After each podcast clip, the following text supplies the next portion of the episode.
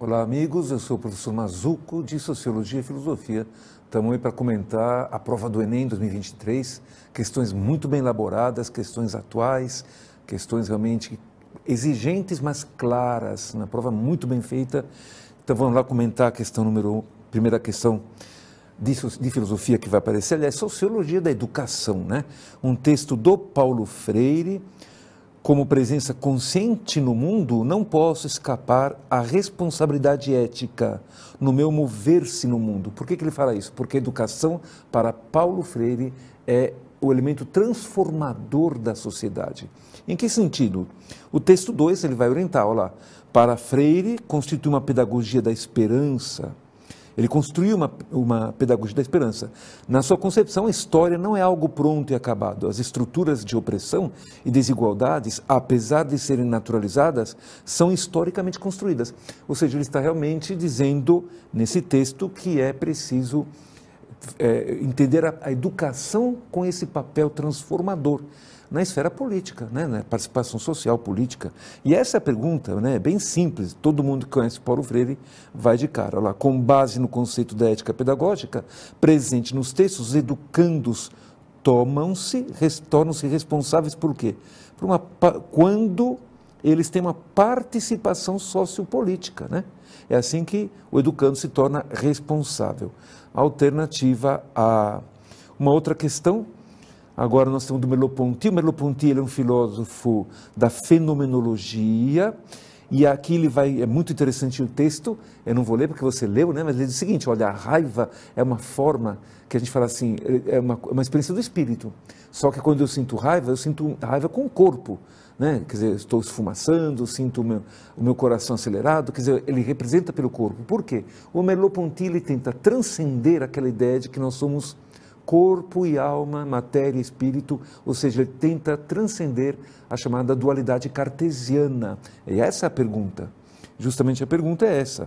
Vai lá no texto, fala, no que se refere ao problema do corpo, a filosofia cartesiana apresenta-se como contraponto ao entendimento expresso no texto, por quê? A pergunta é sobre a filosofia cartesiana, hein?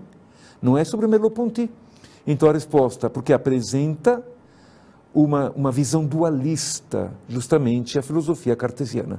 Tá? Quer dizer, o Merleau-Ponty tenta transcender a dualidade cartesiana, alternativa a... Lembrando então que para Descartes existe a coisa pensante, que é o res cogitans, e a coisa extensa, que é a matéria. Outro exercício, agora da escola de Frankfurt, né, uma constante nos vestibulares, a diversão é o prolongamento do trabalho sobre o capitalismo tardio. Ali ele já, ele já responde ali ela é procurada por quem quer escapar ao processo de trabalho mecanizado para se pôr de novo em condições de enfrentá-lo. Então ele diz assim, olha, o lazer, o momento de descanso, ele é produzido pelo capital como bem de consumo. E o objetivo, na verdade, ele é um prolongamento da alienação promovida pelo trabalho. Portanto, a pergunta é, no, no, nesse contexto, nesse texto, o tempo livre é concebido como consumo de produtos culturais, elaborados no mesmo sistema produtivo do capitalismo. Essa é uma ideia constante na escola de Frankfurt, particularmente no pensamento do Adorno, alternativa a. Aqui nós temos uma tirinha bem, bem bonitinha esse exercício, simples, né?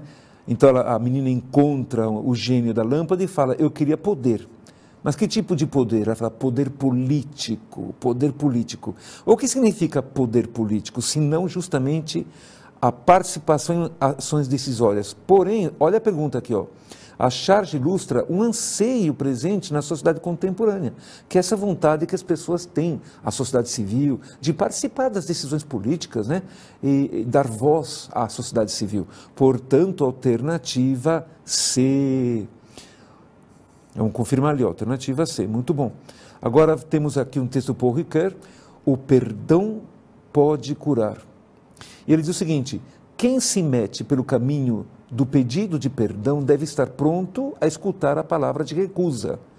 Você me perdoa? E a pessoa pode dizer não. Entrar na atmosfera do perdão é aceitar, medir-se com uma possibilidade sempre aberta do imperdoável. Por quê? Porque perdão não é direito. Porque você errou, então não é um direito seu ser perdoado, né? Então, nesse caso, olha a pergunta: Olha a pergunta: a reflexão sobre o perdão apresentada no texto encontra fundamento no quê?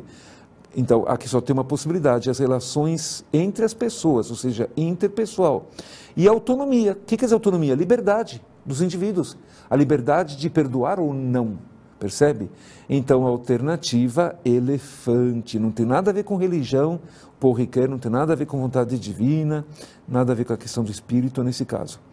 Aqui nós temos um texto do Norbert Elias, é, é um texto bem conhecido, em que ele fala do uso do garfo, é, que começa ali no século, nas cortes do século XVI, do século XVII, percebe? O garfo ainda, basicamente um artigo de luxo, geralmente feito de prata ou ouro. É quando começa, eh, as pessoas começam a comer com, não com as mãos, mas com instrumentos. E é uma coisa elitista, portanto, era aonde? Na corte, no palácio, né? Henrique III. Não era, não era algo acessível às camadas populares que achavam aquilo até engraçado, ridículo. Então, o processo social relatado indica a formação de uma etiqueta. A etiqueta à mesa, que tem como princípio o quê? Olha lá a distinção das classes sociais, porque não era algo, uma preocupação das classes populares, nem eram objetos acessíveis às classes populares. Era uma coisa assim das elites. Alternativa a.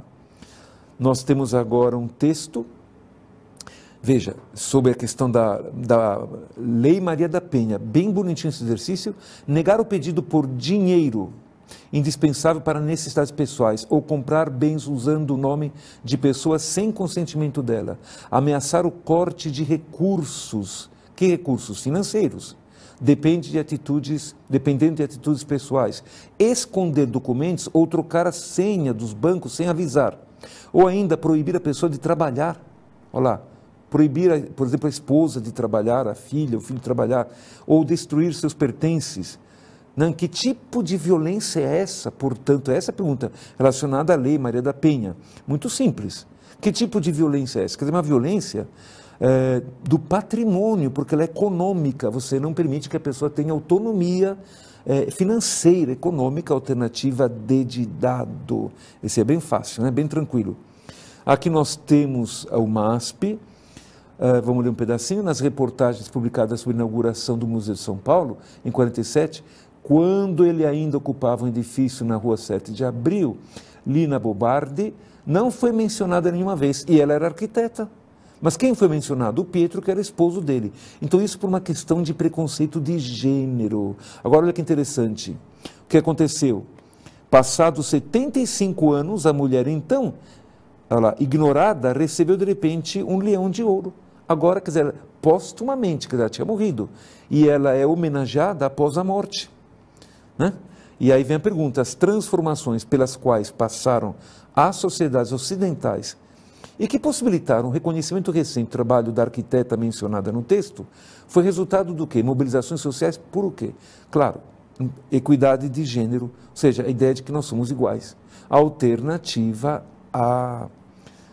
Bem simples também.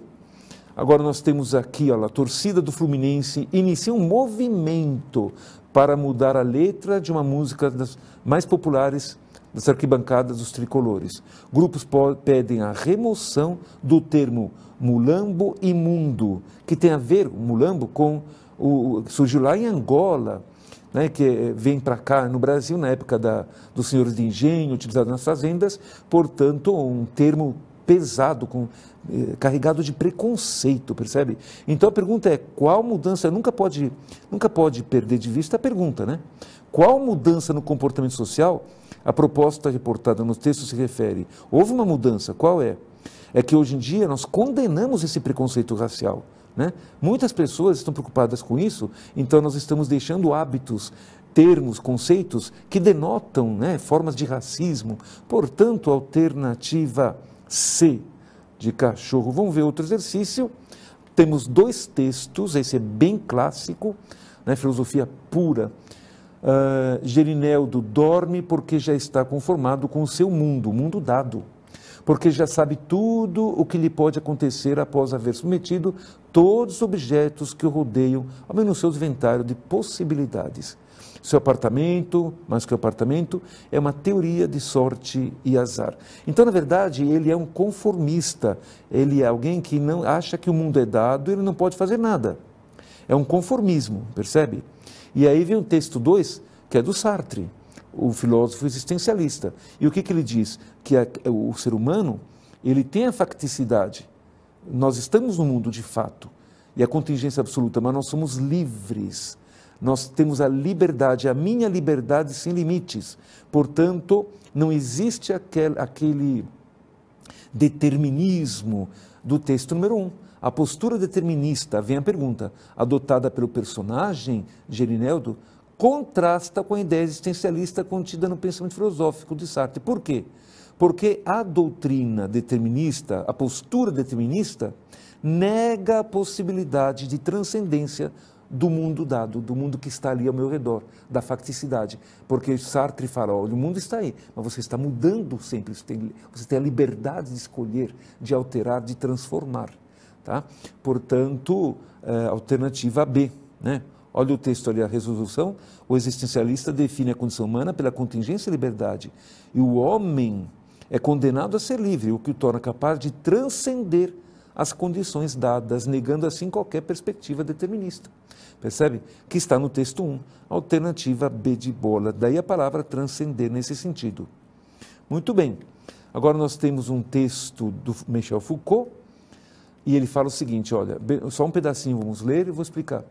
A economia das ilegalidades, aquilo que é ilícito, que não é permitido, se reestruturou com o desenvolvimento da sociedade capitalista. Claro, uma sociedade marcada por classes. A ilegalidade dos bens foi separada da ilegalidade dos direitos. Por exemplo, o que é ilegalidade dos bens? É roubar. Né? Por exemplo, a ilegalidade dos direitos são as fraudes. E ele fala a divisão que corresponde a uma posição de classes, uma oposição de classes. De um lado, a ilegalidade mais acessível às classes populares é a dos bens, transferência violenta da propriedade, ou roubo. E do outro, a burguesia é outro tipo, e aí a punição é diferente. A pergunta é assim: o texto representa uma relação de cálculo político-econômico que caracteriza o poder punitivo por meio do quê? Quer dizer, você tem um sistema judicial que está é, decidindo a, a, respeito da penalidade é, de acordo com classe social. Portanto, é uma gestão daquilo que é ilícito. O que quer dizer ilicitude? Ilicitude quer dizer justamente a ilegalidade, aquilo que não é permitido. Portanto, ficamos com a alternativa A de amor. Machado de Assis, nós temos aí a, a nossa última questão. Não tinha outra filosofia, nem eu. Não digo que a universidade uh, me não tivesse ensinado alguma, mas eu decorei-lhe só as fórmulas, o vocabulário, o esqueleto. Tratei como tratei o latim, bolsei três versos de Virgílio, dois de Horácio, ou seja, esse sujeito aí, a personagem do Machado de Assis, ele usava o conhecimento da universidade para criar palavras bonitas, conceitos bonitos, o que o aproxima muito do, do pensamento dos, dos, sofistas. Lembra que os sofistas eram os reis da retórica. Convencer, por exemplo, de que esse objeto aqui, ele não é branco, ele é verde. Né? Então, não estão preocupados com a verdade, e sim com a retórica. E essa é pergunta. Tá? A descrição crítica da, do personagem de Machado de Assis assemelha-se às características dos sofistas. Tá? Qual, qual a característica dos sofistas? Qual seria? a utilização persuasiva do discurso. Isso é retórica, convencer você de alguma coisa, ainda que não seja verdadeira. Alternativa B, super criticado, por exemplo, por Sócrates e Platão. Tá? Eu espero que você tenha se saído muito bem e até a próxima.